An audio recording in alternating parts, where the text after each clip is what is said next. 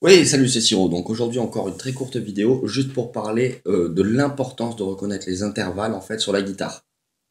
Bon, en fait sur la guitare ou, peu importe l'instrument que tu joues, en fait, ça c'est quelque chose qui est super important, euh, qui va t'aider en fait à jouer un peu plus juste, qui va éduquer ton oreille et qui va t'aider considérablement quand il faudra que tu relèves un morceau.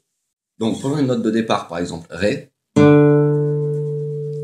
L'idée c'est qu'à partir de cette note Ré, on va pouvoir euh, connaître les intervalles d'un demi-ton, de seconde bémol, d'un ton, de seconde, de tierce mineure, un ton et demi, de tierce majeure, deux tons, etc. Ces intervalles, il faut les avoir dans l'oreille. Quand tu relèves, tu iras beaucoup plus vite. Ou quand tu dois improviser, ou jouer tout simplement de la musique, trouver des accords, faire des solos, tu iras beaucoup plus vite. Donc, euh, ce qu'il faut, c'est donc les connaître sur le manche, euh, à l'oreille, bien évidemment. Euh, et un autre truc, je sais plus.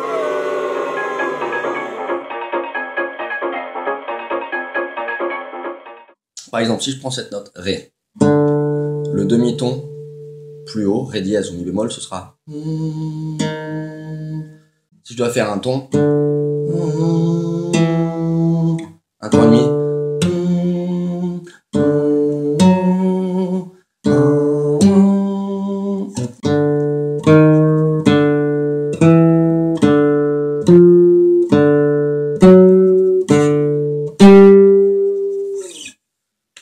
Par exemple Ré. Si tu enlèves un demi-ton à l'octave, septième majeur. Encore un demi-ton, septième mineur. Encore un demi-ton, septième diminué. Ça fonctionne comme ça depuis l'octave. Voilà, donc d'où l'importance de connaître en fait tes intervalles. Euh, ça va te servir pour plein de choses. Euh, pour l'oreille, pour te repérer sur la guitare, pour bien sûr euh, relever plus efficacement des morceaux. Voilà,